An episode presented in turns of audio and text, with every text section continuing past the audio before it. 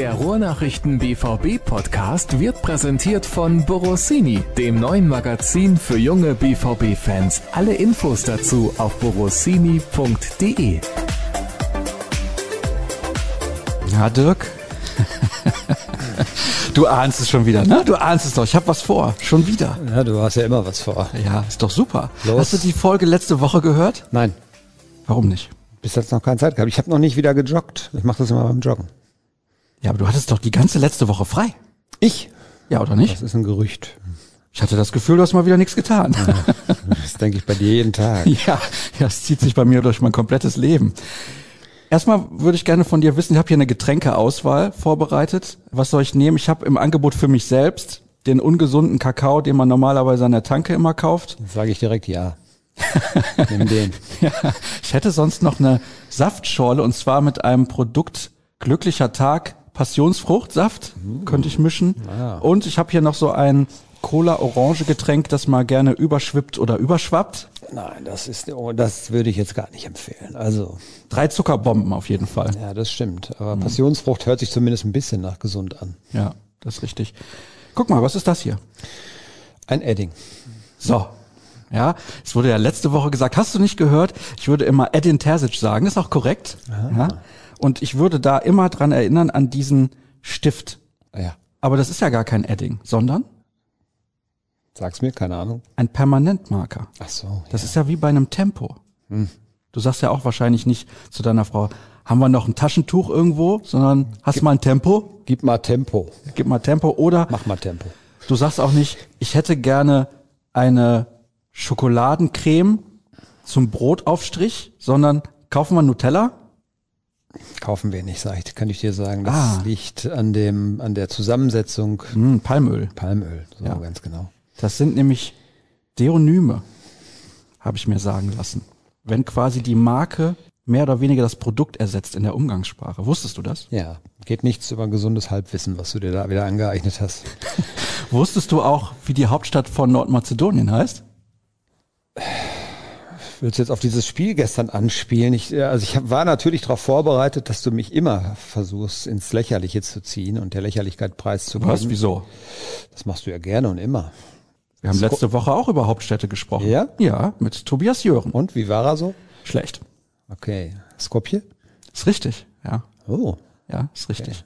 Ich gehöre ja noch einer Generation an, die tatsächlich im Erdkundeunterricht sowas gemacht hat. So genau wie im Matheunterricht immer Kopfrechnen als Anfangsübung war, was einem heutzutage tatsächlich wirklich hilft, was man nicht mehr macht, wie ich, wie ich weiß, äh, in der Schule.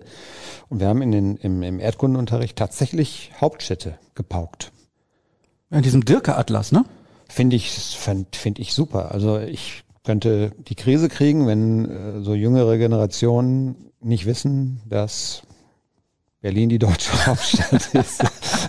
ja, ganz so schlimm ist jetzt nicht, aber ja, aber ich sag mal so in Europa, jetzt nicht gerade, was weiß ich, auf dem Balkan oder sowas, da gibt's ja dann auch Skopje oder so, das ist ja dann schon auch exotisch, aber ähm, ja, also Kennst du noch andere Hauptstädte auf dem Balkan, außer Zagreb? ich äh, lass uns das Thema wechseln. Wir sprechen jetzt über Borussia Dortmund.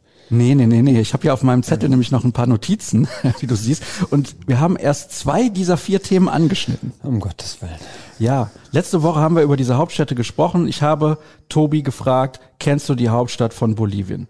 Kannte er nicht. Ja, so. Dann habe ich natürlich gesagt, ja klar, La Paz. La Paz, hätte ich jetzt auch gesagt. Ja, ist aber falsch. Ist ja nur der Regierungssitz. Das ist genauso wie mit Melbourne und Canberra und so weiter, ne? Ja, da hast du aber gerade noch mal die Kurve bekommen. Die Gedankenpause, die mehrsekündige, die schneide ich hinterher raus. Das hört man dann nicht. Das ist lieb von dir, Ja, danke. sehr gerne. Okay, dann hätten wir das geklärt. Hauptstadt von Mazedonien. Nordmazedonien heißt ja jetzt mittlerweile. Kennst du noch andere Städte in Nordmazedonien? Nein, sagt er. Ich schüttel den Kopf. Ja. Bitola Um Gottes Willen. ja. und Ochet. Muss man nicht kennen. Nicht wirklich, nein. Nein. Aber okay. Dann wechseln wir noch mal kurz das Thema. Wir haben das geklärt mit Edding und so weiter. Wir haben das geklärt mit den Hauptstädten. Und wir haben ja letzte Woche über die Bombe gesprochen, die geplatzt ist. Hast du auch nicht gehört. Welche war das noch? Ja, Tobias Jören verlässt die Ruhrnachrichten. Weiß ich ja schon etwas länger Ja, und hatte daher natürlich auch schon Zeit, mich dran, es, es fällt einem, es fällt mir wirklich schwer, mich daran zu gewöhnen, muss ich wirklich gestehen. Ja, gut, aber es rückt jetzt unweigerlich näher. Ich glaube, er hat tatsächlich noch äh, eine gute Woche. Also nach dem Stuttgart-Spiel an dem Montag, glaube ich, hat er seinen letzten. Ja, das ist ein Problem, ne? Ja, das ist tatsächlich ein Problem. Erstmal, weil er ein netter Kollege ist, weil, weil er ein guter Kollege ist, auch was Inhalte und so angeht eben. Ist ja auch wichtig, nicht ganz unwichtig, ne? wenn man sich diesen Das merkt man ja hier beim Podcast zum Beispiel. Ja, genau, aber ähm, nein, er fehlt uns, wird uns an allen Ecken und Enden fehlen. Das prophezei ich jetzt schon mal, aber äh, vorrangig vor allem auch als sehr, sehr netter und lieber Kollege. Aber glaube ich auch, was die journalistische Qualität angeht, ist das ein großes Loch, das wir jetzt versuchen müssen, irgendwie sinnvoll zu stopfen. Zu ersetzen ist er nicht, mehrere müssen die Lücke schließen. Das würde jetzt ein Fußballtrainer sagen, Ja, ne? genau. Ja. Einer alleine kann ihn nicht ersetzen. Das könnte tatsächlich passieren, aber wir kriegen, glaube ich, nur einen Ersatz. Von daher müssen wir da gucken, dass wir dann. Lensing Media hat nicht ganz so viel Kohle wie dein Lieblings-Baseballverein. Oh, den Übergang hast du jetzt aber gut Ja, hingekriegt. fantastisch. Heute ist Start in die Baseballsaison, liebe Leute. Ja, und dein Verein hat mal eben, also die New York Mets, einen Spieler für zehn Jahre unter Vertrag genommen. Und wie viel Kohle kriegt er dafür? 341 Millionen Dollar. Schnäppchen. Vor allen Dingen ist er 27 oder 28, glaube ich schon. Ähm, jetzt ist das im Baseball natürlich so, jeder erinnert sich an Big Sexy. Ja. Der hat, glaube ich, mit 40 noch gespielt und sah auch dementsprechend unförmig aus, würde ich jetzt mal so ein bisschen. Der sah aber auch schon mit 25 Ja, unförmig aber aus. ich frage mich jetzt, wie man einem 28-Jährigen einen 10-Jahres-Vertrag geben kann. Dann ist er also 38. Jetzt werden die natürlich irgendwelche Klauseln drin haben, wenn der, äh, sagen wir mal, nicht mehr in der Lage sein sollte, weil er irgendwas kaputt hat oder so. Aber ich finde es schon heftig. Das ist halt einfach Perversität des Sports, würde ich mal sagen. Ich kann mich erinnern, das ist schon 20 Jahre her, glaube ich. Das muss Mitte der 90er gewesen sein. Da hat Alex Rodriguez einen 10-Jahres-Vertrag bei den Texas Rangers unterschrieben für 250 Millionen Dollar. Das war der erste Vertrag in dieser Dimension. Ist ja unfassbar eigentlich. Jetzt halt bei einem Spieler, der okay ist, sage ich jetzt mal, so ein Der Typ. ist schon gut, ja. Ja, so ein Typ, sage ich mal, hm, was nehmen wir denn da? Fällt mir nichts Vergleichbares bei Borussia Dortmund ein, um ehrlich zu sein. Dir? In der Kategorie, ja, der ist schon, also das ist schon Jaden Sancho, oder? Ja? Ja, doch. Doch, ist er. Ja, kann man sagen. So. Francisco Lindor heißt er übrigens. Ja, genau. Und gut, der Unterschied ist natürlich, dass man im Baseball auch sich nicht so sonderlich viel bewegt. Ja, Man bewegt sich kaum und muss dann aber mal ab und zu richtig sprinten. Das sorgt für ganz viele Muskelverletzungen auch bei diesen Kollegen. Ja. Also das ist, wie ich finde, es ist pervers und es ist ja dann auch irgendwie so ein Spielball eines Multimilliardärs wieder. Ähm, von daher kratzt denn das wahrscheinlich nicht sonderlich. Ich frage mich immer, ob sowas refinanzierbar ist oder ob sich ein gewisser Wert daraus äh, speist, dass man den jetzt so lange bindet. Klar, denn, da wird man jede Menge Caps und äh, Trikots und so weiter verkaufen, aber das kriegt man ja so nicht wieder rein, das Geld. Das ist ja logisch. Also es ist eine kleine Spielwiese für die Superreichen, auch in New York mittlerweile. Und die Überleitungen werden immer besser. Jetzt pass auf. Platzt dir denn dahingehend auch der Kragen manchmal? Wie bei Alexander Seferin, dem UEFA-Präsidenten? ja, was dem alles nicht platzt oder platzt, keine Ahnung. Ja. Nein, also ich nehme das hin. Ich gucke das wirklich ganz gerne. Das ist für mich immer so eine nette Abwechslung, mal was anderes. Ich mag wirklich Baseball auch, aber ob das jetzt nun da ist oder im Basketball, American Football oder auch in der deutschen Bundesliga, da müssen wir uns ja nichts vormachen, da geht's um Kohle. Ich hoffe, dass sich das jetzt vielleicht wirklich mal ein bisschen regulieren wird. Ich glaube tatsächlich, man wird so eine zweigeteilte Geschichte sehen. Die Superstars wie Haaland und äh, Sancho mit Abstrichen werden weiterhin teuer bleiben, glaube ich. Sancho wird, glaube ich, nicht ganz so teuer, aber Haaland ja, da kannst du auch 200 Millionen für aufrufen und vielleicht findest du einen Verrückten, der das zahlt. Aber ich glaube, dass so auf dieser äh, Ebene darunter doch die Preise nach, die, die werden fallen. Das wird man deutlich merken. Und auch die Verträge werden, glaube ich, anders gestaltet sein. Also wer jetzt auf einem gut dotierten Vertrag sitzt, womit wir dann eine super Überleitung zu Borussia Eben. Dortmund haben, der wird den schön auch aussitzen. Also wird schon schwierig, dann Nico Schulz oder auch Julian Brandt oder geschweige denn Moda Hut im, im Sommer, wenn man das möchte, zu veräußern. Das wird schon nicht einfach. Herzlich willkommen im BVB-Podcast der Ruhrnachrichten. Endlich sind wir angekommen. Ja, das hat auch nur ohne Schnitt neun Minuten 44 Sekunden gedauert. Geht ja noch. Ja, finde ich auch. Wir haben immer so zehn Minuten, da reden wir eigentlich nur über Blödsinn. Es war halt auch Länderspielphase und Du hast ja dann direkt am Anfang gesagt, wolltest du auf dieses Spiel ansprechen. Die deutsche Nationalmannschaft hat verloren gegen Nordmazedonien. Also ich habe es nicht gesehen, weil ganz ehrlich, ich habe keins der drei Spiele gesehen. Interessiert mich nicht. Ich habe mir das erste angeguckt und war dann recht angetan. Und ja. ich habe mich dann gewundert, aber wie schnell das dann wieder in die Richtung ging, hey, alles, alles jetzt super und das ist der Neu Neustart und so weiter. Äh, da habe ich auch noch gedacht, Leute, lass die Kirche im Dorf. Das waren jetzt Island, Rumänien und Nordmazedonien. Also das ist ich äh, zitiere jetzt mal einen Fußballmanager, mit dem ich darüber allerdings nicht selber gesprochen habe. Ich habe das nur gestern gehört, der gesagt hat, ey Leute, das ist erste Pokalrunde. Da fährt man hin, schlägt die, fährt wieder nach Hause und vergisst das Spiel auch ganz schnell. Das sollte man also nicht überbewerten, das wollte er damit sagen. Und hat er auch vollkommen recht, ähm, denn das ist ja nun internationale Zweitklassigkeit gewesen. Umso schlimmer, dass man dagegen auch tatsächlich verlieren kann. Also wie gesagt, ich habe es nicht gesehen. Ich habe keines der Länderspiele gesehen in dieser hm. Länderspielphase. Tatsächlich. Ich habe kein einziges Tor gesehen.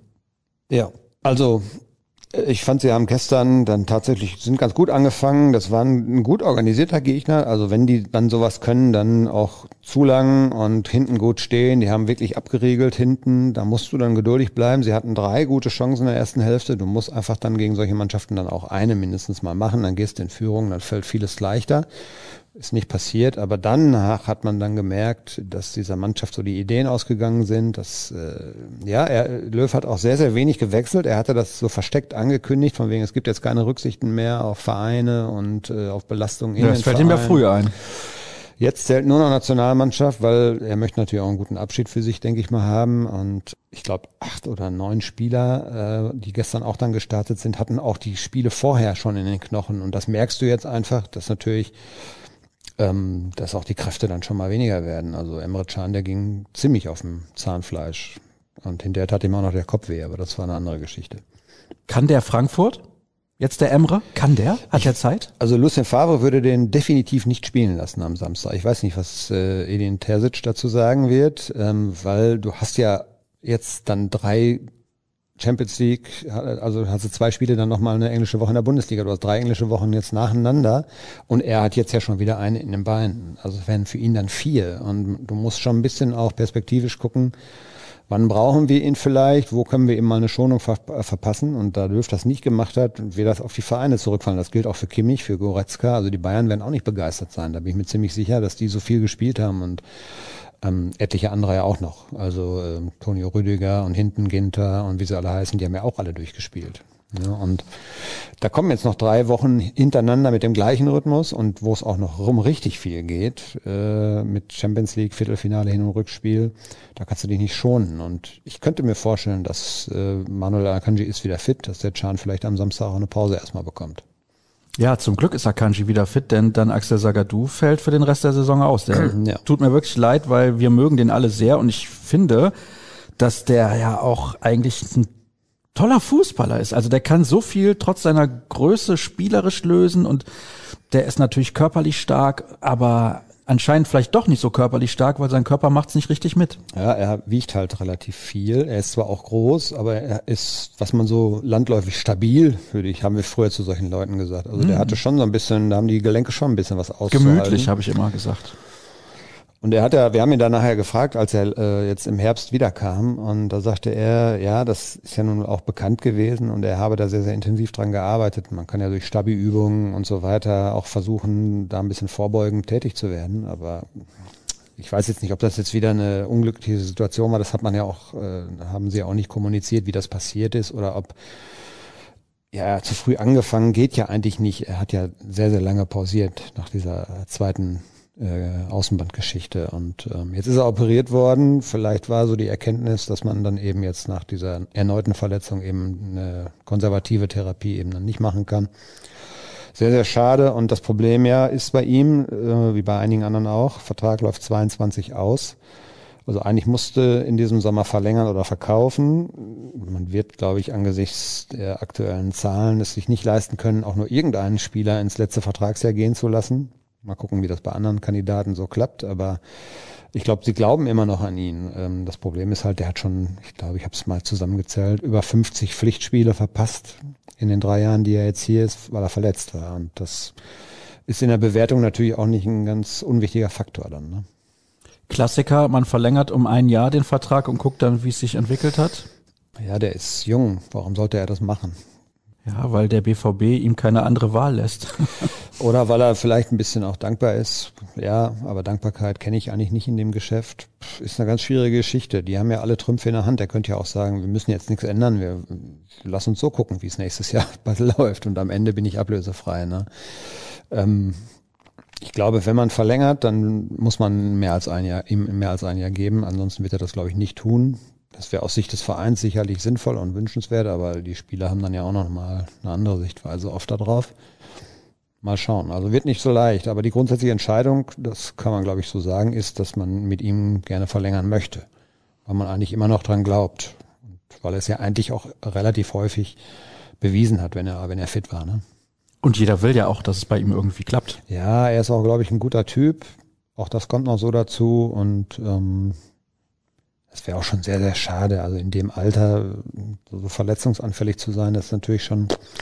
Aber ich kann mich erinnern, weil ich gestern ja ein Länderspiel geguckt habe, Ilkay Gündogan hatte in Dortmund ja mal eine richtig schwierige Phase, auch mit schweren Rückenverletzung war es, glaube ich, da ging es drum, machen wir eine OP.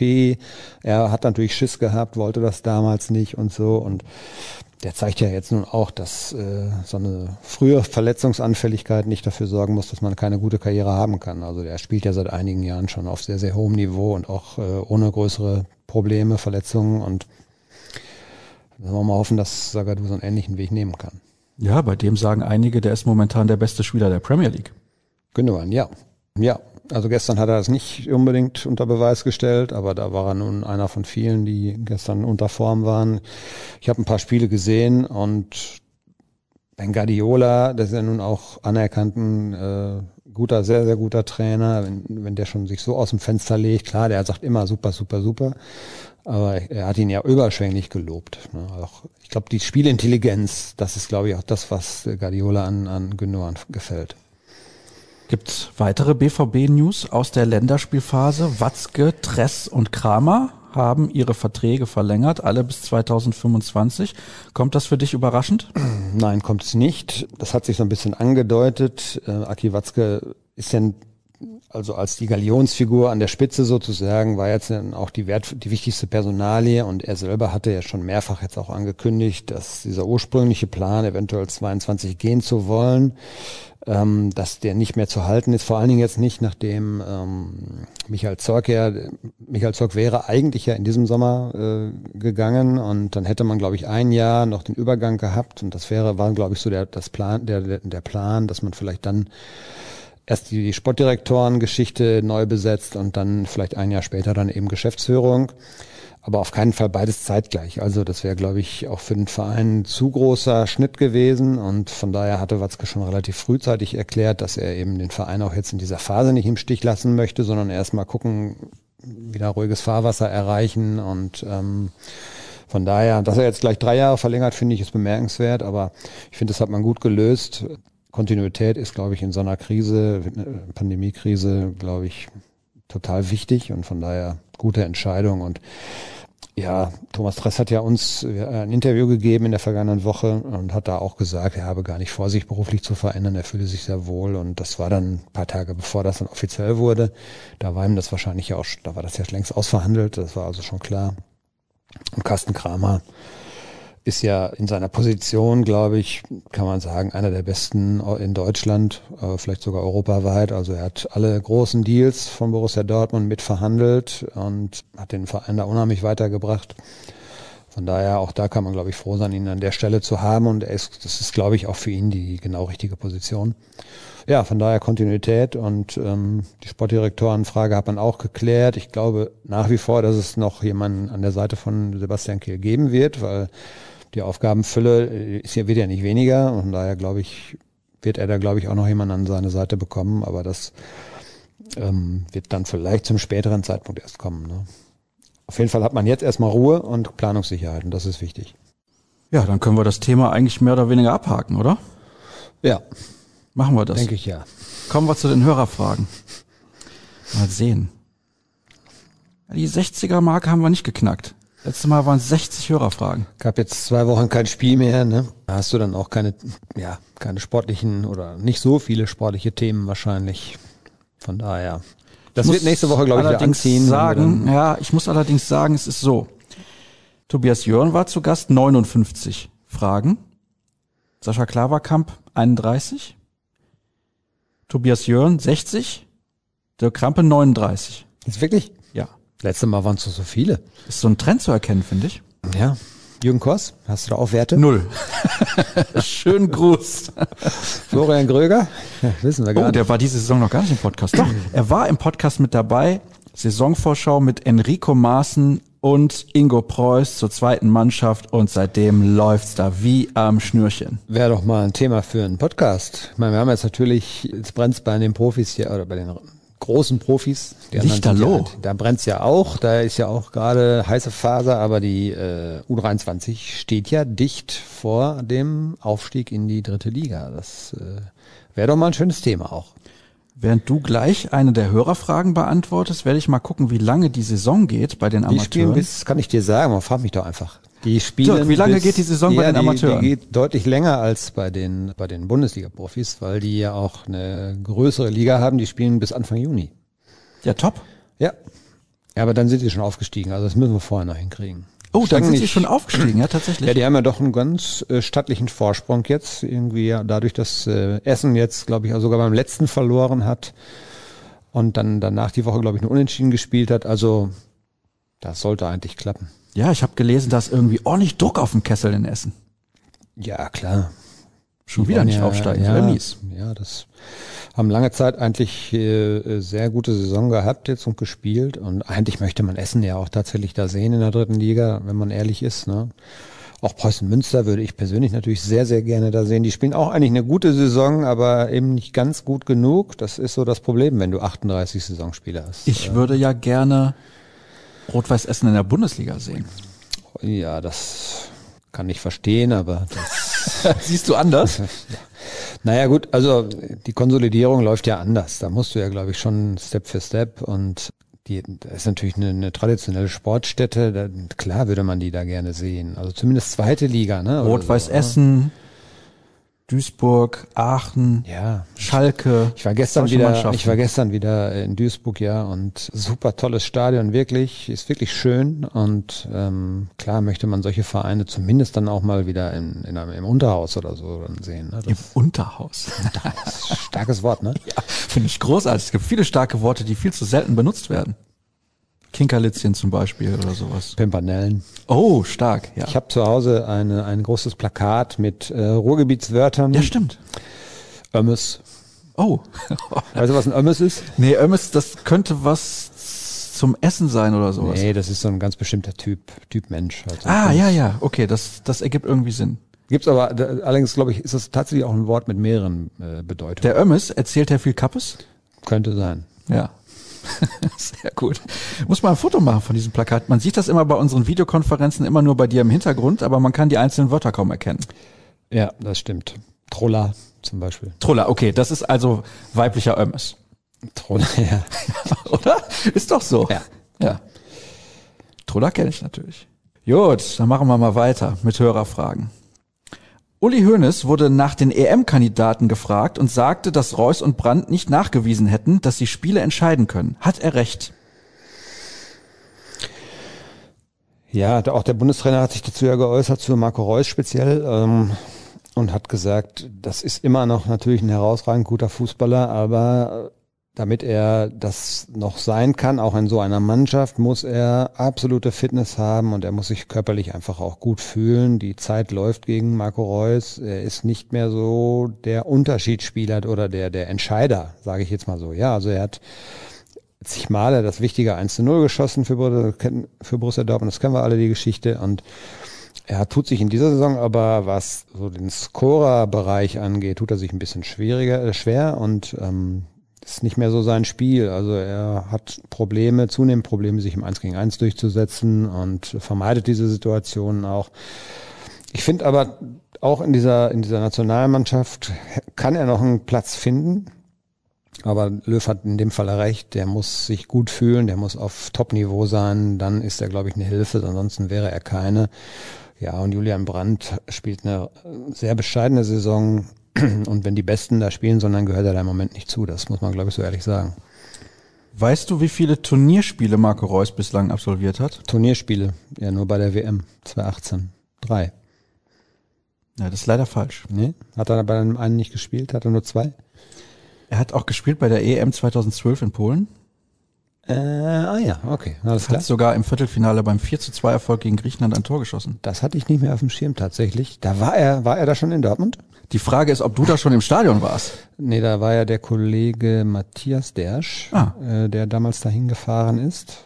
Von daher war ich nicht im Stadion. Hm. Ja gut, okay. Hätte ja sein können, theoretisch. 2016 bei der EM warst du im Stadion. Da war ich im Stadion. Ja. Da war Marco Reus leider verletzt. Ja, Klassiker bei Marco Reus. Marco Reus wird nie wieder ein Turnierspiel absolvieren. Sagst du jetzt.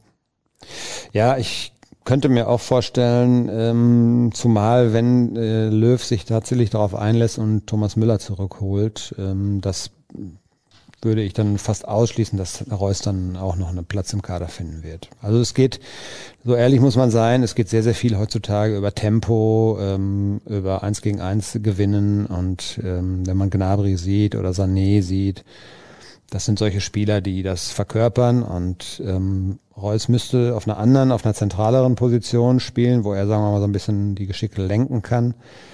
Wird schwierig. Also wird auf jeden Fall schwierig. Wessen Humor ist besser, der von Thomas Müller oder meiner? Das fragst du ernsthaft? Das ist eine rhetorische Frage, weil die Antwort kennt jeder. Ja, aber seien wir ehrlich, wirklich gut ist der, ist der Humor von Thomas Müller nicht. Ach, mit Thomas Müller ist aber trotzdem einfach ein guter Typ. Skoretzka heißt es ja jetzt, ne? Erst hieß es Devan Golski, glaube ich. Jetzt Skoretzka. Und seit gestern Toran Pandev. Oh ja. Den hatten sie nicht mehr auf dem Zettel, den alten Nee. Mann. Nee, hatten sie auch nicht. Was aber auch eine Überlegung ist, also wenn ich jetzt Jogi Löw wäre und müsste mich entscheiden, hole ich Mats Hummels zurück oder hole ich Thomas Müller zurück, wäre meine Entscheidung relativ deutlich, weil du hast gerade ein paar Offensivspieler genannt. Vorne brennt nicht der Schuh. Nee, und ich, äh, wieso stellt sich die Frage denn entweder oder? Also warum nicht beide? Ja, ich bin ja der Moderator und habe so gefragt, deswegen. Ja. Ja klar, Also ich- beide kannst du auch zurückholen, natürlich. Also ich glaube, äh, dass Hummels dieser Mannschaft gut tun würde, sowas, sowohl was äh, seine Präsenz auf dem Platz als eben auch seine Führungsstärke so als in der Gruppe äh, angeht, dass der der Mannschaft gut tun würde, da müssen wir nicht drüber reden. Und ich lege mich mal fest, das wird auch passieren, weil Löw will auch einen guten Abschied von für sich haben und ich glaube, er, er hat eingesehen, dass er vielleicht ein bisschen zu ambitioniert war mit dem Umbruch. Äh, Nochmal, ich habe das ja auch schon, glaube ich, ein paar Mal so erzählt. Ich finde die Idee dahinter eigentlich so schlecht nicht. Man kann sich so entscheiden. Die Frage ist, ob es klug war, so diese Endgültigkeit lange herauszustellen und ähm, ob man das nicht in einem, einem weicheren Übergang hätte machen können. Ne? Sprich, ähm, ich lade mir halt dann auch junge Leute noch dazu ein und gebe denen mehr Spielanteile und lass den älteren Spielern dann auch mal vielleicht ein bisschen mehr Erholungspausen und nominiere sie nicht für alle Spiele und mach das dann so. Er hat den harten Schnitt gewählt. Vielleicht hatte das auch ganz andere Gründe, von denen wir gar nicht viel wissen, sprich internes Klima. Äh, Mats Hummels ist nun einer, der sehr, sehr deutlich immer seine Meinung vertritt und der wird auch keine Scheu davor gehabt haben, auf Konfrontation mal zu gehen, wenn ihm was nicht gepasst hat mit Löw und mit dem, mit der, mit der Art, wie man da Fußball spielt. Das weiß ich aber nicht. Von daher ist das Spekulation, aber ähm, vielleicht hatte das auch andere Gründe. Aber er hat einen sehr harten Schnitt gewählt.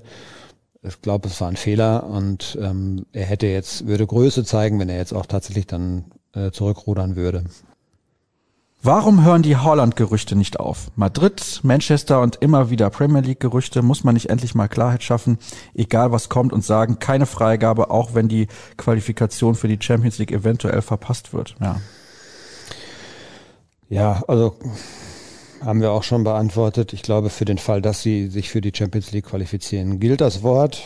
Michael Zorc hat es auch ein paar Mal schon äh, gesagt. Äh, dann wird er in Dortmund bleiben. Ähm, Warum es immer wieder Gerüchte äh, gibt, ist logisch, weil der natürlich trifft ohne Ende und weil jeder Verein, auch die Top-Vereine, sich ja so einen Spieler in ihrem Kader natürlich wünschen. Und äh, dazu kommt, er hat einen Berater, der sehr rührig ist. Ähm, ich möchte auch nicht wissen, was da hinter den Kulissen manchmal läuft und was da lanciert wird. Also da wird natürlich auch so ein bisschen versucht vorzubauen äh, von Mino Raiola, äh, wenn äh, Borussia Dortmund die Champions League verpasst.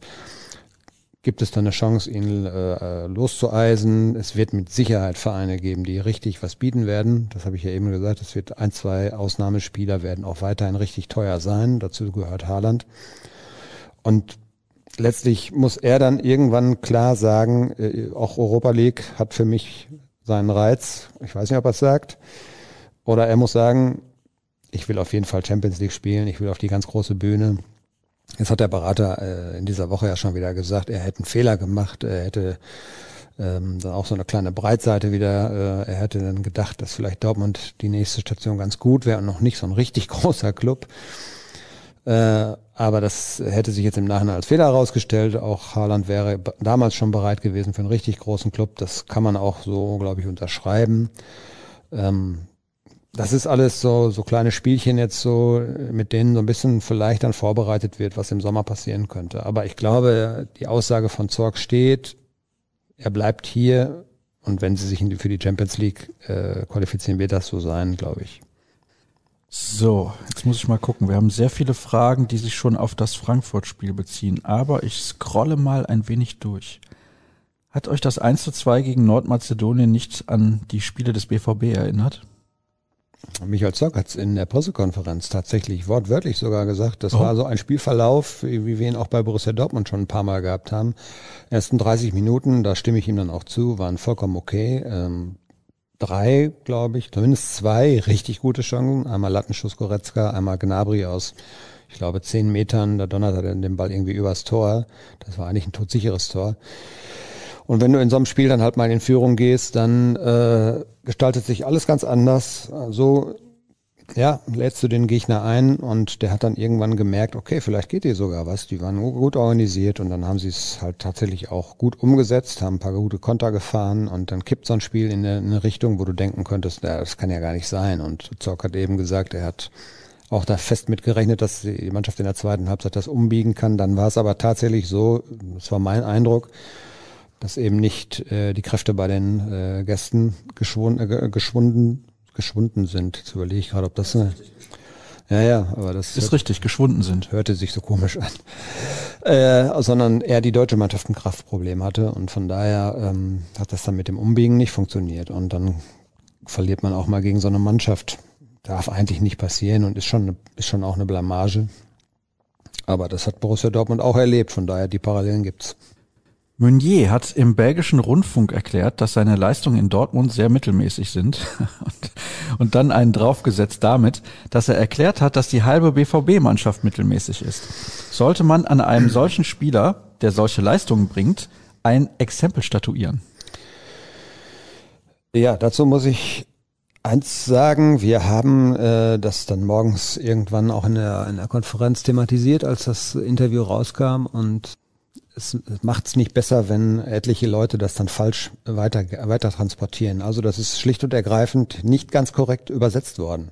Das war das Ursprungsproblem. Wir haben also tatsächlich dann einen äh, Dolmetscher, äh, den wir in der Hinterhand haben, damit äh, beauftragt, das mal wört, wört, wortwörtlich zu übersetzen. Und der genaue Wortlaut war eher so, dass er gesagt hat, ich bin kein Spieler, der in einer mittelmäßigen Mannschaft einen Unterschied machen kann. Dann bin ich selber auch mittelmäßig. Und äh, wir, wir, wir spielen im Moment so. So hat er es formuliert. Also es ist jetzt nicht so, dass er gesagt hat, ja, ich bin mittelmäßig, weil ich spiele in einer mittelmäßigen Mannschaft. Von daher viel heiße Luft um eigentlich wenig Schlimmes. Ich fand, er hat das, glaube ich, sachlich ganz gut eingeordnet. Man kann da durchaus der Meinung sein, dass Borussia Dortmund eine mittelmäßige Saison spielt. Und er hat ganz klar gesagt, ich bin jetzt keiner, der in einer mittelmäßigen Mannschaft dann äh, herausstechen kann, sondern ich passe mich so ein bisschen dem an, was die Mannschaft insgesamt gerade leistet und das wäre halt das Niveau. Vielleicht hat er das dann für sich persönlich jetzt noch ein bisschen zu wohlwollend betrachtet. Darüber kann man sicherlich diskutieren, denn mittelmäßig, äh, ja, war das jetzt, ja, oder? Ja, katastrophal trifft es vielleicht eher. Ja, aber er hat das zu, er hat das zugegeben und so, äh, danach war ich so ein bisschen beruhigter auch, weil wir haben ihn schon ein, zwei Mal kennengelernt. Wir hatten ja auch ein Interview mit ihm und da war der sehr reflektiert. Ähm, das hätte mich jetzt sehr gewundert, wenn er sich komplett aus der Verantwortung rausgenommen hätte und gesagt hätte, ja, in diesem Gurkenhaufen, da kann ich ja nicht besser spielen. Äh, ne? Also so hat er es dann auch tatsächlich nicht gesagt. So hat er es wahrscheinlich gemeint, nee, Spaß. Er ist zumindest schlau genug, das eigentlich nicht so zu sagen. So habe ich mir dann auch gedacht, der, der ist doch nicht doof. Warum sagt er sowas? Das ist ja äh, Zündstoff. Aber es war dann tatsächlich ein bisschen falsch übersetzt. Und wie das dann heutzutage leider so ist, wird das dann einfach weiter verbreitet und ähm, es wird gar nicht in Frage gestellt, ob die Übersetzung korrekt war. Und das ist, glaube ich, so die erste journalistische Bürgerpflicht, dass man sich da vergewissert, ob das korrekt ist. Und haben wir gemacht. Und dann war es alles halb so wild. Zum Glück haben die Ruhrnachrichten einen Dolmetscher in der Hinterhand. Ja, das ist tatsächlich, äh, aber ich meine, das ist schnelllebig heute und man liest das dann morgens und denkt, oh verdammt, das brauchen wir auch, das ist ja Borussia Dortmund und der sagt sowas, müssen wir schnell machen. Nein, du musst trotzdem sorgfältig bleiben, finde ich. Und ähm, haben wir getan, hat sich gelohnt. Ähm, dann konnten wir das Ganze so ein bisschen entkräften. Hier jetzt tatsächlich eine Frage. Ich hatte die Fragen vorher nicht gesehen. Wie heißt die Hauptstadt von Nordmazedonien? Ihr gefragt? Ja, tatsächlich. Aber es gibt noch eine andere. Wie heißt die Hauptstadt des Fußballs? Die Hauptstadt des Fußballs, ja. Also in Deutschland? Ja, keine Ahnung. Stand da einfach nur so. Ach so nur ohne, so. ohne Land, ohne alles. okay. Ja, ist wahrscheinlich in Deutschland schon Dortmund, oder? was Emotionen und äh, Mitfiebern und ja Verbundenheit äh, der Stadt, der Leute in der Stadt zum Verein. Ja, das äh, geh mal hier. Ich habe mal damals, ähm, das war äh, vor dem Champions League Finale, habe ich für eine Schweizer Zeitung äh, haben die haben die Geschichten aus der Stadt sozusagen ähm, gemacht. Und ich sollte doch mal ein bisschen beschreiben, was Dortmund denn so ausmacht und auch Industriekultur und diese ganze Geschichte der Stadt und so. Und ähm, habe ich gemacht und ich bin dazu tatsächlich einfach mal durch die Stadt gelaufen. Und das war der helle Wahnsinn. Das war ein ganz normaler Dienstag, Mittwoch. Und du, du kannst nicht über den Westen Hellwig in Dortmund gehen, ohne dass du Leute triffst, die entweder eine Plastiktüte mit Borussia Dortmund aus dem Fanshop oder so haben oder die ein Trikot anhaben, mitten in der Woche. Mitten in das, der Woche ein Trikot das gehört hier, das, das gehört hier, äh, ja, das, das ist tatsächlich hier der Kleidungsstil halt, das gehört dazu. Solche Leute siehst du hier jeden Tag. Und das ist, glaube ich, das macht so diese Region auch aus. Das ist auch logischerweise in Gelsenkirchen so, auch wenn das viele nicht gerne hören. Aber das sind halt schon so Städte, wo die, die Menschen sich, glaube ich, total mit dem Verein identifizieren. Und das mag in München ähnlich sein. In Leipzig kann ich es mir nicht so richtig vorstellen, aber auch in München wird man, glaube ich, in der Innenstadt nicht so ganz viele finden, die mit dem Bayern-Trikot in der Woche durch die Gegend laufen. Ist halt hier schon eine andere Fußballkultur. Die Weltfußballhauptstadt ist für dich? Ach, ja, keine Ahnung, kann, kann man schlecht sagen. Also es hat, es haben ja alle was. Wenn, wenn du in England in die Stadien gehst, immer mit Zuschauern, ne? So, das ist ja für mich dann so, wo habe ich ein tolles Fußballerlebnis? Die hast du, das hast du in England, natürlich in, in London, das hast du äh, aber auch bei, in Manchester und so weiter und Arsenal. Ja, und das hast du in, in, in Spanien, in Barcelona, das ist natürlich auch schon, wenn da, äh, wie viel passen da rein? Ach, viele. 98.000, Ja, so um den Dreh. Ja, das ist natürlich auch schon Gänsehaut und so. Also es gibt viele Orte, auch in Italien oder so, wie, wie die da mitgehen. Das ist schon, es gibt schon besondere, besondere Städte dann auch mit besonderer Fußballkultur, aber Deutschland muss, Deutschland und dann eben auch Dortmund muss sich da nicht verstecken. Ich leg mich fest und sage Buenos Aires. Ja, da war ich jetzt noch nicht. Das ich hört auch man, nicht. Das hört man auch immer wieder und das äh, kann man, also Mexiko zum Beispiel, äh, erinnerst du dich jetzt logischerweise nicht dran, ich mich auch nicht, aber ich habe zum Beispiel Bilder gesehen, WM 2017, äh, 1970, da wurde ja auch mitgefiebert wie verrückt und Argentinien und der 86 klar. war auch eine WM in Mexiko. Ja, also ich, man muss nicht so weit zurückgehen, logischerweise, und das hat sich natürlich auch nicht verändert, aber ja, stimmt. Mexico City ist schon ja, auch es ist schon relativ viel los. Ja, das ist schon beeindruckend wollte einen schlechten Wortwitz machen eben, aber zum Glück hast du das Thema ein bisschen gewechselt und bist von Buenos Aires rüber nach Mexiko gewandert. Mhm. Jetzt ist auch die Situation vorbei. Also meinen dann, großartigen dann Humor im Vergleich zu Thomas Müller kann ich jetzt nicht mehr ah, zeigen. Ah, schade aber auch. Ja, ist wirklich schade. Vielen Dank für diesen Podcast. Das sind natürlich die liebsten Hörerfragen. Ihr könnt euch das übrigens merken. Wenn ihr so anfangt, wird eure Frage in der Sendung auf jeden Fall vorgelesen. vorgelesen. das ist die sichere Nummer. Zum Thema aus der letzten Folge. Das weiß natürlich Dirk Krampe nicht. Aufstieg aus der Regionalliga. Back to the Roots und man teilt die dritte Liga wieder auf, da ja manche Ligen sich nicht bewegen wollen oder können wie zum Beispiel Regionalliga Bayern. Also die wollen einfach nicht mit der Regionalliga Südwest fusionieren, haben die keinen Bock drauf. So. Tja. Pech gehabt. Deswegen gibt's da nur alle Footlangs mal einen Aufsteiger als erster. Sonst muss man in die Relegationsspiele.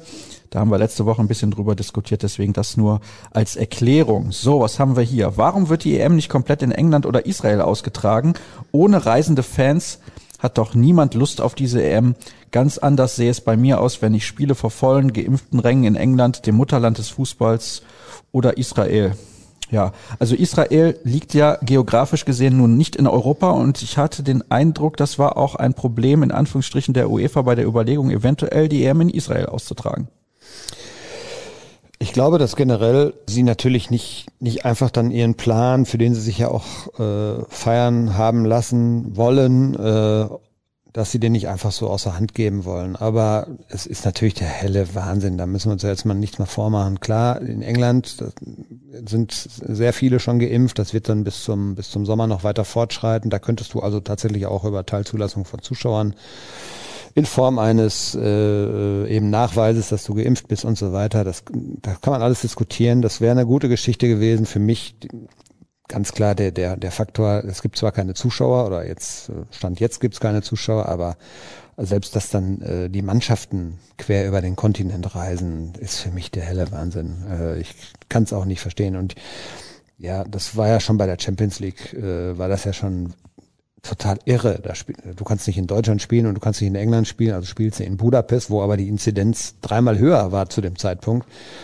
und ähm, bewegst dann einen Tross von 40, 50 Personen noch wieder in Flugzeugen. Klar, die haben ihre eigenen Flugzeuge alle gehabt, aber das ist doch, das ist doch überhaupt nicht der Sachlage entsprechend. Also ähm, ich hätte es auch gut gefunden, wenn man sich auf einen äh, Ort oder eben eine Region, Ruhrgebiet kam ja, war ja auch mal so ein Thema, war ja auch eine Diskussion, da hast du fünf, sechs, sieben Stadien, dann hast du die Leute mit kurzen Wegen, dann müssen die nicht mit Flugzeugen durch die Gegend eiern. Es ist verrückt. Ja, hier hättest du Dortmund, Gelsenkirchen, Duisburg, Bochum, sind schon vier. Gladbach, Leverkusen. Düsseldorf, Köln. Ja. Das so, ist perfekt. Fertig. Ja. Ja, London wäre natürlich auch gut gewesen. Da hast du auch äh, mehrere Stadien, in denen du spielen kannst. Da hättest du die ganze Sache abwickeln können. Und ja, ich glaube, die UEFA ist da äh, auch so ein bisschen störrisch und äh, möchte dann ihr Ding dann auch nicht einfach so verabschieden, wofür sie dann so lange gekämpft haben. Und es passt aber einfach nicht in die Zeit. Scheiß Funktionäre, würde der eine oder andere jetzt sagen. Also ich würde das nie tun, vor allem nicht in einem öffentlichen Podcast, aber der eine oder andere würde das tun. Ja, vor allen Dingen Egoismus. Ich will ja, äh, ich habe mich, ich habe diese Idee geboren, ich habe mich dafür feiern lassen und jetzt ziehe ich das Ding auch durch und ich kann dann nachher sagen, ja, damals wisst ihr noch und so. Also es passt nicht zur Realität, die gerade auf der Welt herrscht. Könnt ihr erkennen, ob Holland Spezialtraining zur Optimierung der Defizite erhält? Die türkische Abwehr hat den Linksfuß geschickt verteidigt und genau die Lücken geschlossen. Hab Sorge vor Frankfurt und City. Beide agieren mit einer Top-Abwehr. Können wir leider nicht, weil ich kann ehrlich gesagt gar nicht mehr zurückdenken, wann wir das letzte wirklich, ja, ich weiß gar nicht, wie ich das bezeichnen soll. Also wir können einmal in der Woche Training gucken mittlerweile, so ist das runtergefahren worden und das ist meistens die erste Einheit nach einem Wochenende oder nach einem freien Tag. An diesen äh, Tagen wird zweimal trainiert und die Vormittagseinheit, die wir dann meistens sehen können, dient so ein bisschen, um den Körper wieder an Belastung zu gewöhnen. Da wird also noch nicht intensiv trainiert. Und da kann man ehrlich gesagt leider nicht sehr viel erkennen. Und ähm, ob der Spezialtraining können wir ehrlich nicht sagen. So ehrlich müssen wir sein. Hallo Lieblingspodcast. Auch das wird vorgelesen. Natürlich. Wäre es nicht eine Option, Sancho und Erling, bewusst ja mit Ö geschrieben, zu verkaufen, von den circa 200 Millionen die Schulden zu tilgen und Rose eine Mannschaft nach seinen Vorstellungen aufbauen zu lassen? Also man hat ja nicht 200 Millionen Euro Schulden, so ist es ja nicht. Nee, der Rest soll dann ja investiert werden, so verstehe ich die Frage, ja. ja. Ja. Ich glaube, dass du, ja, also man weiß ja noch nicht, ob das nicht tatsächlich auch so kommen wird. Ähm, aber ich glaube, dass du ähm, es den, den meisten Fans auch schwer verkaufen könntest, weil du einfach jetzt einen Ausnahmestürmer in der Offensive hast, der dir 25 bis 30 Pflichtspieltore pro Saison garantiert Und ähm, das Problem bei einem, bei einem radikalen Neuaufbau wäre ja, dass du auch vielleicht akzeptieren müsstest, wenn du, dass du dann vielleicht mal ein, zwei Jahre brauchst. Und das kann sich der BVB eigentlich tatsächlich nicht erlauben. Und so wie die Konstellation ist, und das wird dann ja mit der möglichen Champions League-Reform, die dann 2024 vielleicht kommt, da wird das ja noch gravierender, wenn du einmal rausfällst aus diesem Topf dann wird es ja unheimlich schwer, wieder Anschluss zu finden. Also ich glaube schon, dass äh, du auch als Borussia Dortmund mal demonstrieren musst, dass du äh, dann eben nicht dem den Marktgesetzen folgen musst, sondern dass du eben in der Lage bist, dann auch so einen Spieler zu halten. Und äh, der, der, der, der garantiert dir einfach, der garantiert dir was, das weißt du. Der ist hier, den hast du integriert, der garantiert dir jedes Jahr 30 Tore wie, wie teuer müsstest du denn einkaufen gehen, wenn du so einen Spieler dann neu holen würdest? Also das würde mit Sicherheit ähnlich viel Geld kosten. Und wahrscheinlich ist es gar nicht möglich, weil du diese Mittel nicht hast. Also müsstest du das irgendwie kompensieren über mehr, auf mehreren Schultern, mehrere Spieler holen und du weißt aber nicht, ob das funktioniert. Den hast du hier, da weißt du genau, was du bekommst. Und deshalb glaube ich, wird das, werden die alles dran setzen, dass das so nicht passiert. Zumal Holland dir mehr als 25 bis 30 Tore garantiert. Ja, ich habe jetzt mal so ein bisschen, ich finde, das ist eine, eine, Marke, die ist viel. Ja. Das sind viele Tore, aber er, er pulverisiert die ja eigentlich scheinbar mühelos, wie auch immer. Äh, aber man kann das jetzt nicht erwarten, dass das tatsächlich jedes Jahr passiert. Und wenn es dann 30 sind, finde ich, ist es auch eine Marke, die herausragend gut ist. Ähm, von daher habe ich das jetzt mal so als Untergrenze angenommen. Ich weiß gerade nicht, wie viele Tore hat er in der Bundesliga? Müsste ich jetzt tatsächlich nachgucken. Ähm, so 20 sind es auf jeden Fall, oder? Ja, 19, 20? 18, glaube ich. 18, 19 ja. oder sowas. Und 10 in der Champions League, also die 30 wird er die Saison auf jeden Fall knacken. Die wird er knacken, ja. Pokal hat er, glaube ich, auch das eine oder andere Tor schon erzielt. Mhm. Von daher, also hat er die 30 schon. Äh, gucken wir vielleicht gleich nochmal nach. So, was haben wir denn hier? Zum Thema Menschenrechte und WM in Katar darf es keine zwei Meinungen geben. Aber ist es fair, dass von den Spielern verlangt wird, dieses Turnier zu boykottieren? Für viele wird es vermutlich die einmalige Chance sein, an einer WM teilzunehmen und der Höhepunkt der Karriere sein. Das ist eben das zweischneidige Schwert. Ich glaube, jeder Spieler für sich natürlich, äh, dem ist ja freigestellt, sich auch zu positionieren. Toni Kroos hat's gemacht. Leon Goretzka ist ja ohnehin einer, der äh, Klarstellung bezielt, äh, bezieht und ähm, und damit auch nicht hinterm Berg hält. Und ich glaube nicht, dass man ähm, jetzt einfach da hätte hinfahren sollen, ohne auch Klarstellung zu beziehen. Das hätte eigentlich sogar viel, viel eher schon passieren müssen. Und ich weiß nicht, warum oder ob das gelaufen ist, ob da nicht auch im Vorfeld der Entscheidungsfindung für diesen Standort, ob man da nicht als Verbände, als äh, jetzt nicht nur der deutsche Verband, ob man sich da nicht einfach deutlicher hätte positionieren sollen, so von wegen, nee, da machen wir nicht mit. Das gibt's nicht. Ne? Äh, und da lassen wir dann mal auch unseren Einfluss spielen und ähm, bilden eine breite Front auch dagegen. Das wäre, Wer nimmt denn den DFB heutzutage noch ernst? Ja, das ist ein anderes Thema, aber ich sag mal, wenn du noch äh, zehn anderer Verbände hinter dir hast oder so, ähm, dann hätte man diesem Wahnsinn ja frühzeitig Einhalt gebieten müssen. Ich finde, jetzt ist tatsächlich, es wäre zu viel verlangt, bin ich auch ganz ehrlich, und das, das ist dann so ein Punkt. Es gibt wirklich einige Spieler, für die ist das eine einmalige Chance und da ist dann, glaube ich, Natürlich darf man das nicht außer Acht lassen, wo das Ganze stattfindet, aber da ist das der Wettbewerb an sich ja der Reiz und äh, die die freuen sich da ja nicht drauf, weil sie da hinten spielen können und weil es da vielleicht im November auch noch warm ist, sondern das ist eine Weltmeisterschaft, die gibt's alle vier Jahre. Keiner weiß, was in vier Jahren passiert, wie der eigene Körper dann funktioniert, ob man dann die Leistung gebracht hat, ob man dann nochmal dabei ist. Und ich glaube, den, den, den Spielern wird die Chance auf ein einmaliges Erlebnis in ihrer Karriere geraubt, wenn man sowas, wenn man so einen Boykott oder sowas diskutieren würde. Aber jetzt ist es, finde ich, zu spät. Man hätte das im Ansatz ersticken müssen. Vielleicht machen wir auch mal ein Making-of-Video vom Podcast hier. Weil, nur mal so. Ja, es gibt ja auch andere, also zum Beispiel Fußballverbände, wo dann irgendwie Human Rights auf Trikots steht und dann machen die da hinterher noch ein Making-of-Video draus. Ja. Können wir vielleicht auch mal machen. Ich glaube, bei uns wäre der Shitstorm nicht ganz so groß. Je nachdem, was wir drauf schreiben. ja, es kommt drauf an. Ist natürlich richtig. So, wie viele von der Masse der 17-Jährigen, die aus dem Ausland geholt wurden und jetzt bei der U19 spielen, werden in drei Jahren noch beim BVB in der ersten Mannschaft mit dabei sein? Waren ja jetzt einige. Ja, man kann darüber diskutieren. Ich zuckt dann manchmal auch zusammen, wenn ich höre, jetzt sind sie wieder an dem Talent dran und jetzt haben sie den geholt und 17 äh, Jahre alt gilt als der nächste Sancho, gilt als der nächste Messi, gilt als der nächste, ich weiß nicht was. Wir haben ja auch einige, die schon hier dann auch gescheitert sind. Äh, erinnert euch so an Januzaj, äh, Emre Moore und wie die alle hießen. Es ist, glaube ich, einfach die, die, die Pflicht, oder die, ne, was heißt die Pflicht? Also klar, du hast die Pflicht als Verein, solche Talente aufzuspüren und ähm, die dann zu holen, wo du eine größtmögliche Wahrscheinlichkeit eben siehst, dass sie den Sprung schaffen können. Alle fischen aber im gleichen Teich und daher muss man da auch sehr, sehr kreativ sein und man muss vielleicht eben auch ein bisschen halt, ja, was, man geht ja nicht über Masse, das kann man so jetzt nicht sagen, aber man muss den einen oder anderen mehr holen und einfach dann auf den einen hoffen, der den Durchbruch am Ende schaffen wird und der rechtfertigt durch die Erlöse, die man mit ihm dann vielleicht erzielen kann, irgendwann rechtfertigt auch dann Try and Error bei den anderen. Und ähm, ich weiß jetzt, kann man nicht sagen, wer, wer das jetzt in zwei, drei Jahren schaffen wird. Es gibt einige, Collins zum Beispiel ist ja einer, der dem gute Anlagen vorausgesagt werden oder äh, zugeschrieben werden. Ich habe ihn allerdings auch schon mal spielen sehen und muss sagen, der hat auch noch eine Menge zu lernen. Das sagt auch sein Trainer, glaube ich.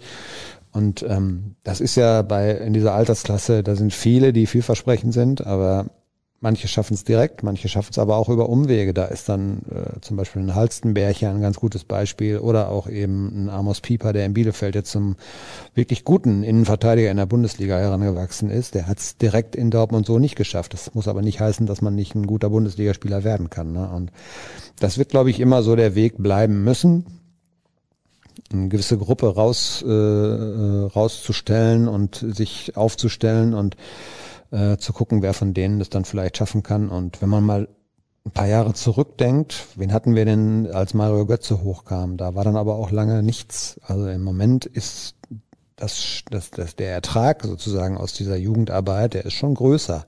Da gibt's also einige, die vielversprechend sind. Also damals bei Götze war er, da war er und dann war weit, weit erstmal gar nichts anderes. Ne? Und glaube, Borussia Dortmund muss diesen Weg gehen. Das machen andere auch. Äh, vielleicht kriegt man das nur nicht so mit. Die holen dann auch ihre 17-Jährigen und die Hoffnung ist immer, dass dieser eine Spieler dabei ist, der dann den Durchbruch und durch äh, schafft und durch die Decke geht.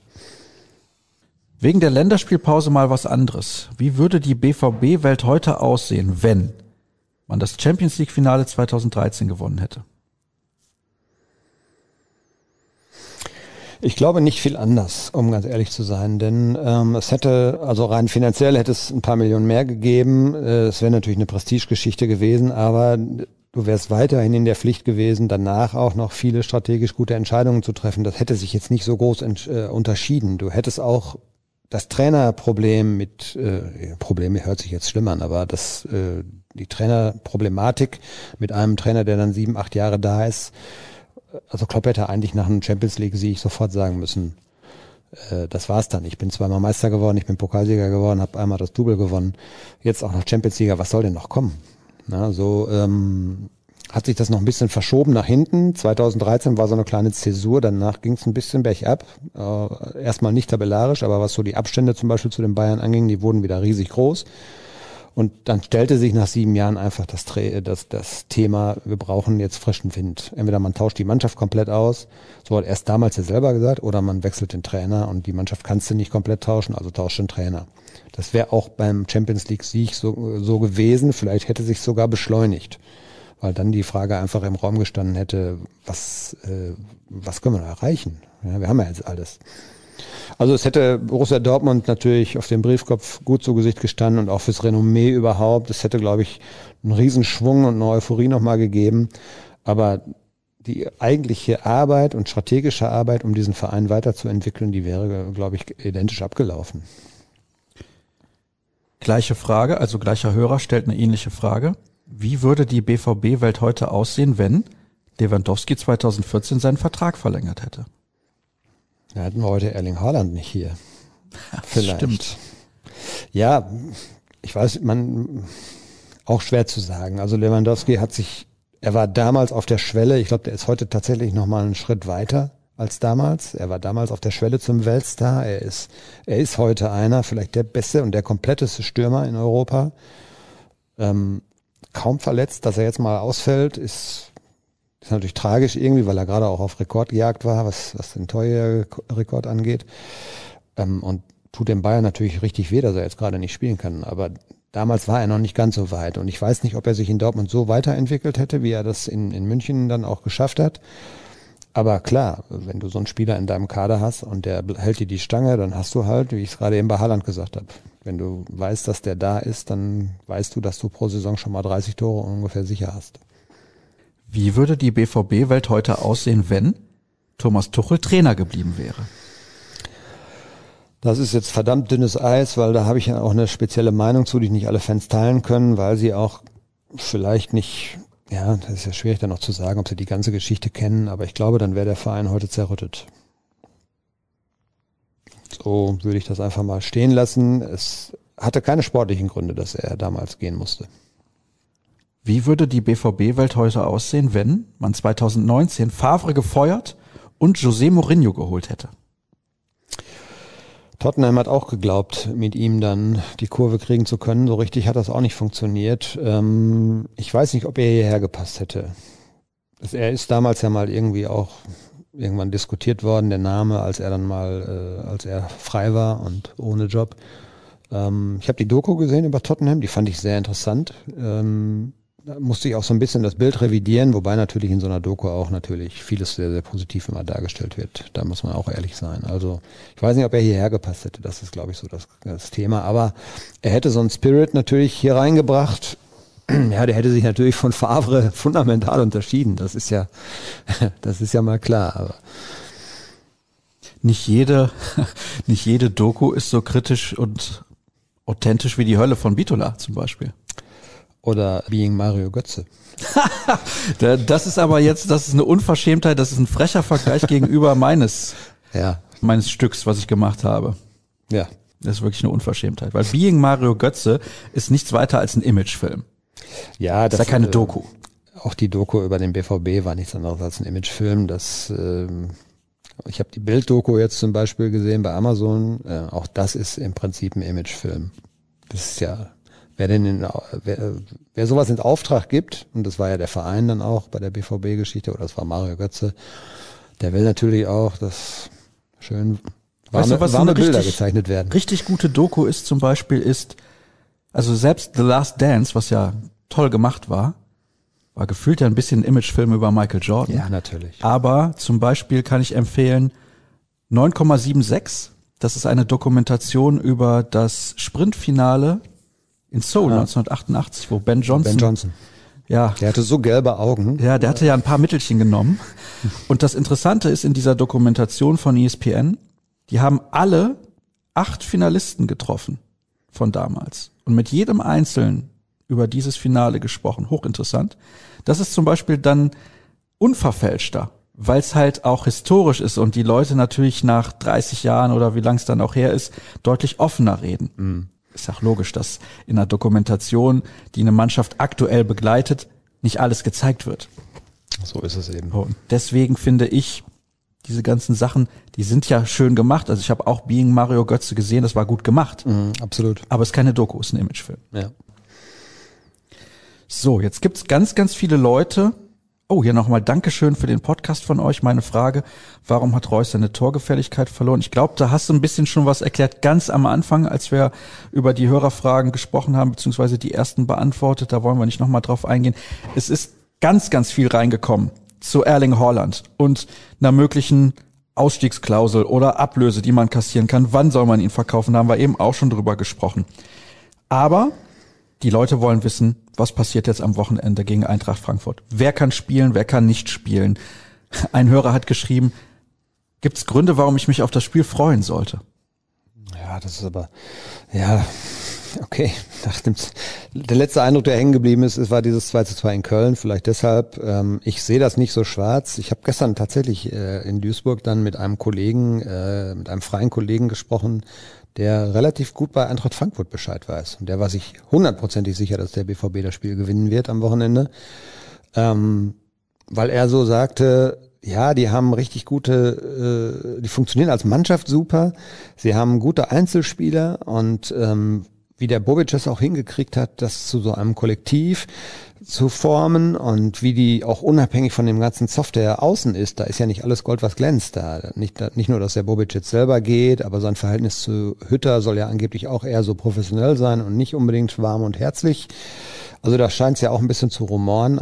Der war aber trotzdem der felsenfesten Meinung, Borussia Dortmund wird das Spiel gewinnen, weil er sagt einfach, die sind auch solche Spiele dann eher gewohnt, in den, so do or die, diese, diese Spiele, wo es wirklich, äh, wo du funktionieren musst. Und ähm, von daher vielleicht ein bisschen Optimismus aus der Ecke jetzt mal. Ähm, und ja, personell können wir vielleicht eben kurz verraten. Ähm, Morey ist sogar ein Thema, hat Terzic heute gesagt auf der Pressekonferenz. Reus und Guerrero haben normal trainiert, die werden zurückkehren und ähm, Sancho logischerweise noch nicht. Da hofft man jetzt auf äh, vielleicht eine deutliche Besserung in sieben bis zehn Tagen. Also der wird auch äh, mindestens noch das Spiel Man City und auch in Stuttgart verpassen. Ja, wahrscheinlich sogar auch noch das Rückspiel City, würde ich sagen, wird ohne ihn stattfinden. Das könnte sehr eng werden. Ansonsten die Bekannten, die verletzt fehlen, sind ja Sagadu, Schmelzer, Witzel. weiß nicht, habe ich jetzt noch einen vergessen? Ich glaube nicht. Ansonsten müssten eigentlich, äh, das Thema wird eher sein, glaube ich, also müssen alle spielen können, aber das Thema wird eher sein, äh, wie haben die Spieler die Belastung jetzt in der Nationalmannschaftspause oder durch die drei Länderspiele jetzt, äh, wie hoch waren die da alle belastet? Da muss man ein bisschen weitsichtig gucken, das habe ich ja eben auch schon mal gesagt. Du klingst sehr optimistisch, was dieses Spiel angeht. Ich glaube, dass der BVB gewinnen wird. Ja, du hast ja aber auch schon ganz andere Voraussagen rausgehauen. Ich erinnere mich, das war im November muss das gewesen sein. Habe ich dich gefragt, wie viele Punkte holt der BVB noch bis zur Winterpause? Und du hast gesagt, 18 möglich waren 18, am Ende waren es, glaube ich, 11 oder so. Mhm. Ja, ich habe ja nicht die Weisheit mit Löffeln gefressen, mein Lieber. Also ich kann mich ja auch mal irren. Ne?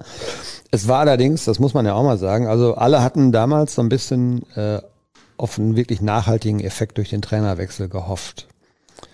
Ich glaube tatsächlich, dass auch, äh, ja, man hat dann im Januar ja auch mal gemerkt, dass da so ein bisschen Ruck durch die Mannschaft auch gegangen ist. Sie haben in Leipzig ja mal gezeigt, wo das, wo die Grenze eigentlich liegen kann, wenn man äh, annähernd auch nur immer das eigene Potenzial ausschöpft. Aber sie, was Terzic eben auch noch nicht rausbekommen hat, ist immer wieder diese unerklärlichen Verläufe, wo du halt ein Spiel, was du dominierst, äh, außer Hand gibst. Wenn du in Köln das 2 zu 0 machst und die Chance war nicht schlecht dazu, dann kommen die ja nicht wieder. So, du machst halt, und das, da hat dann Zorg recht, das ist so eine Parallele zu gestern Abend gewesen, zu, zu Deutschland gegen Nordmazedonien. Du machst den Gegner halt stark, wenn du in dem Spiel lässt. Und dann glauben die irgendwann an sich. Ich habe jetzt nochmal in die Hörerfragen geschaut. Erstmal danke für euren super guten Podcast. Hat die Länderspielpause Julian Brandt gut getan, um aus seinem mentalen Tief rauszukommen? Sehen wir das eventuell am Samstag gegen die Eintracht?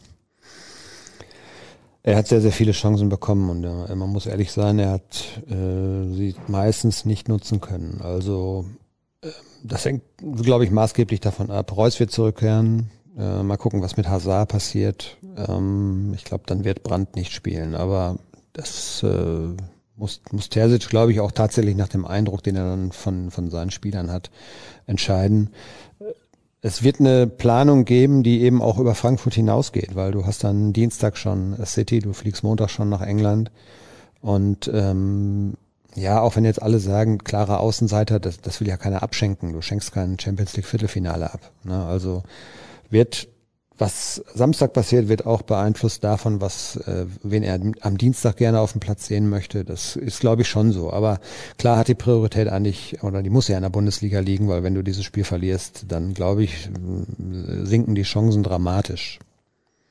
Jetzt gucke ich mal, da war noch eine Frage, die hatte auch mit der Champions League zu tun und bezog sich zudem noch auf Robert Lewandowski. Da war die Frage, glaube ich, wenn ich das richtig im Kopf habe, knackt er den Rekord von Gerd Müller, 40 Tore in einer Saison.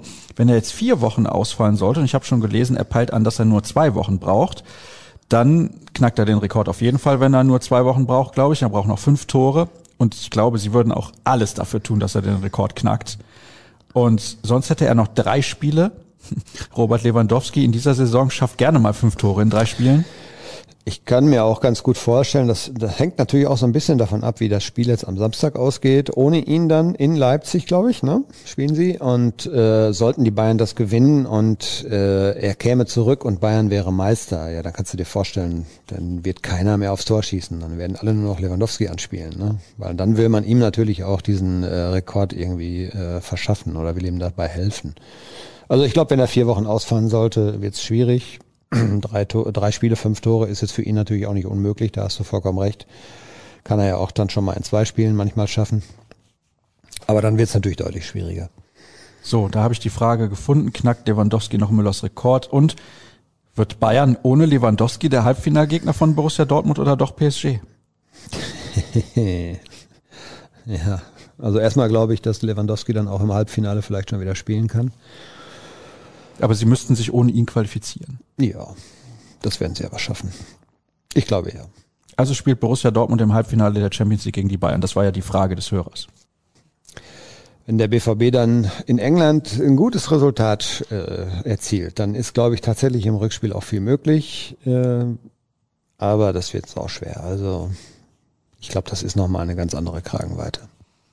Du tippst jetzt auf ein 2 zu 1 gegen Frankfurt, weil du gerne den Oma-Tipp raushaust. 3 zu 1 tippe ich sogar. Oh, werd mal nicht übermütig. Haaland hat jetzt dreimal in der, in der äh, Nationalmannschaft ja so dermaßen auf die Nase bekommen von den Medien dort. Oh, du sagst, äh, das heißt wie Frittenfett?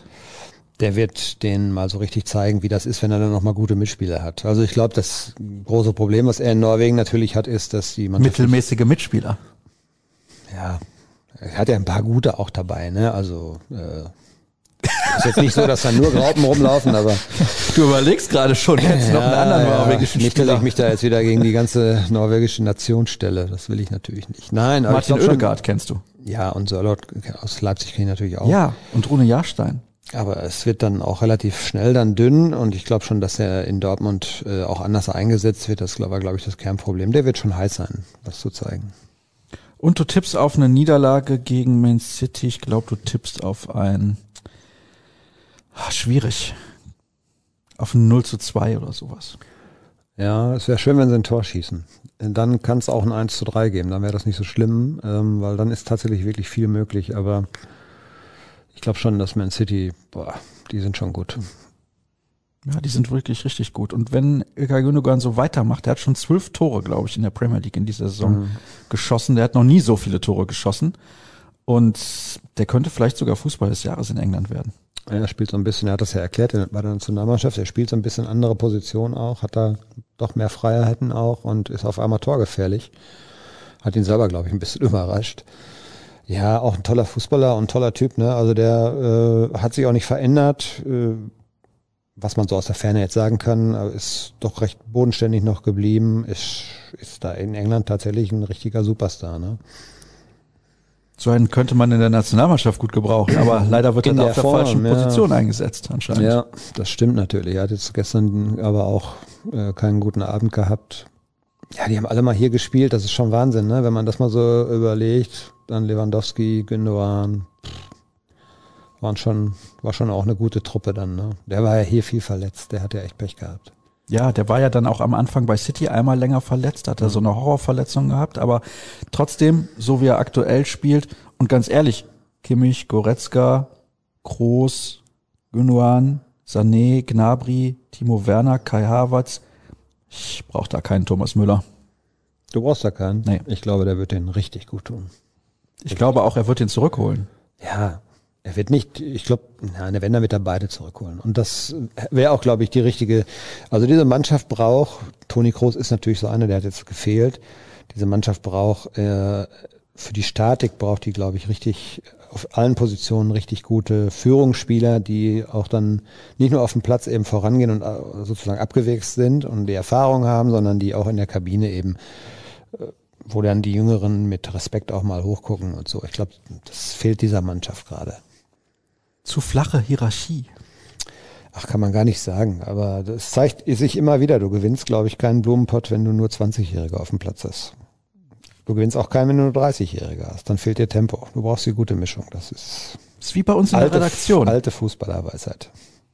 Du bringst die Erfahrung mit und die anderen profitieren davon. Ich bin der Marco Reus, ne? Ich bin nicht mehr ganz so schnell, aber habe alles schon erlebt. Du hast deine Torgefahr eingebüßt. ist das so? Ja. Ja. Deine Schlagzeilen sind nicht mehr ganz so griffig. Das könnte sein, ja.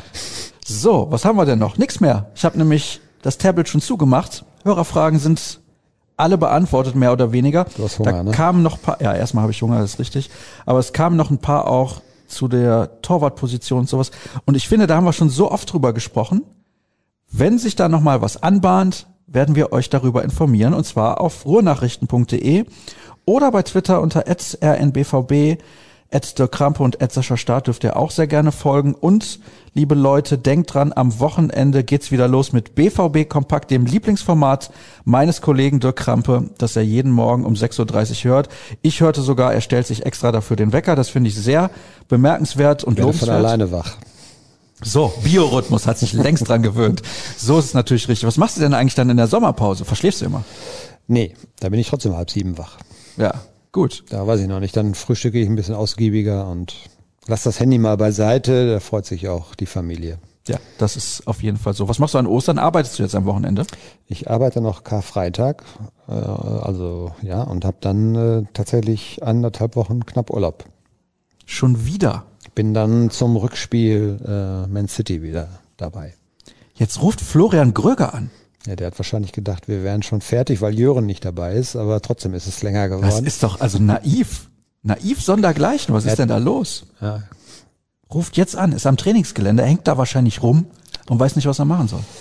wartet auf die Live-Schalte, die du mit ihm machst, ne? Ja, genau. Genau. Und weißt du, was ich heute Abend mache? Moderiere ich einen Talk zu Schalke 04. Hatte ich das schon gesagt am Anfang der Sendung? Ich weiß es gar nicht. Da hätten wahrscheinlich dann alle abgeschaltet, Ja. wenn sie das gewusst hätten. Ich werde tatsächlich mir den anhören, weil ich will ja wissen, was Olaf Thon, äh, Olaf Thon ist dabei, ne? Auch, ja. Natürlich. Wer, wenn man sowas macht, muss man mit Olaf Thon reden. Ja, ich bin gespannt, ob das funktioniert. Würde mich sehr freuen. Weil es soll tatsächlich auch Dortmunder geben, die sagen, dass Schalke absteigt ist nicht gut. Michael Zorc hat das auch gesagt. Da hat er sich wahrscheinlich erstmal direkt danach die Zähne geputzt. Aber, die steigen ab, Dirk. Die steigen Ja, ab. sicher steigen die ab. Ich äh, glaube aber, dass vielleicht, ja, Dortmund ist ja damals nicht abgestiegen in, den- in den Jahren, wo sie beinahe insolvent waren, aber sie haben eben aus dieser Zeit eigentlich das Beste gemacht. Sie haben da sehr viel äh, daraus gelernt, haben sozusagen neu aufgebaut und die Frage ist, schaffst du das in der zweiten Liga? Du musst ja als Schalke 04 dann auch nächstes Jahr aufsteigen, sonst gehen dir irgendwann die Sponsoren flöten und dann hängst du da fest. Äh, Das wird auch nicht so leicht. Das hat der HSV jetzt erlebt, das haben auch andere schon erlebt. Aber die müssen einfach als Erkenntnis aus dieser Saison oder diesen anderthalb Jahren, die es ja waren jetzt schon, die äh, total daneben gelaufen sind und auch aus den vergangenen Jahren, wo sie völlig über ihre Verhältnisse gelebt haben, müssen sie einfach jetzt die Konsequenzen ziehen. Neu aufbauen, andere Strategie, eigene Leute, Nachwuchs, gute Transfers tätigen. Hört sich alles so leicht an, aber der Dortmunder Weg, der wäre auch schon ein Vorbild für, für Schalke 04. Warum nicht? Ja, also so ehrlich sollte man sein und da darf man auch nicht verbohrt sein als, als Schalker, glaube ich, dass man sich das vielleicht mal zum Vorbild nimmt. Zumal die Jugendarbeit da eigentlich noch besser ist als bei Borussia Dortmund. Ja, ob sie besser ist, aktuell glaube ich, würde ich sagen, nein. Das tut sich nicht viel. Mehr Titel hat auf jeden Fall der BVB geholt in den vergangenen Jahren, eindeutig. Ähm, aber sie werden ja auch zu Recht gelobt für ihre Arbeit oder die langfristige Arbeit der knappen Schmiede. Das ist ja schon auch ein Projekt, hat einige gute Spieler auch hervorgebracht. Von da, da, da müssen sie einfach Kapital rausziehen. Ja, einige nicht, etliche tatsächlich. Ja. Sind schon, ja, ja, waren schon jede einige. Menge, muss man schon so sagen. Die Durchlässigkeit bei Schalke ist eine höhere. Schalke hat, äh, hat Wahnsinnsverträge abgeschlossen mit Durchschnittsspielern. Das ist der, das ist der Genickbruch. Und sie, sie leiden, glaube ich, tatsächlich äh, jetzt immer noch unter einer Zeit, da hieß der Trainer mal Felix Magath und hatte, glaube ich, 45 Spieler unter Vertrag. Er hat da auch überragende Spieler geholt. Ali Karimi hat er, glaube ich, noch geholt. Ich weiß gar nicht, wen der alles geholt hat, aber das, das hat den Verein richtig kaputt gemacht. Und die sind zu ambitioniert gewesen einfach. Und sobald, dann, man merkt dann einfach, sobald sich der Erfolg nicht einstellt, bricht das auch dann schnell zusammen. Das merken jetzt in der Krise dann andere auch. Auch Dortmund trifft die Krise sehr hart. Es ist alles auf stetigen Erfolg aufgebaut. Und wenn der nicht da ist, dann wird's schwierig. Kevin Kiska ist da und weißt du, was Kevin Kiska immer hat? Kekse. Vielen Dank fürs Zuhören. Bis nächste Woche. Tschüss. Tschüss.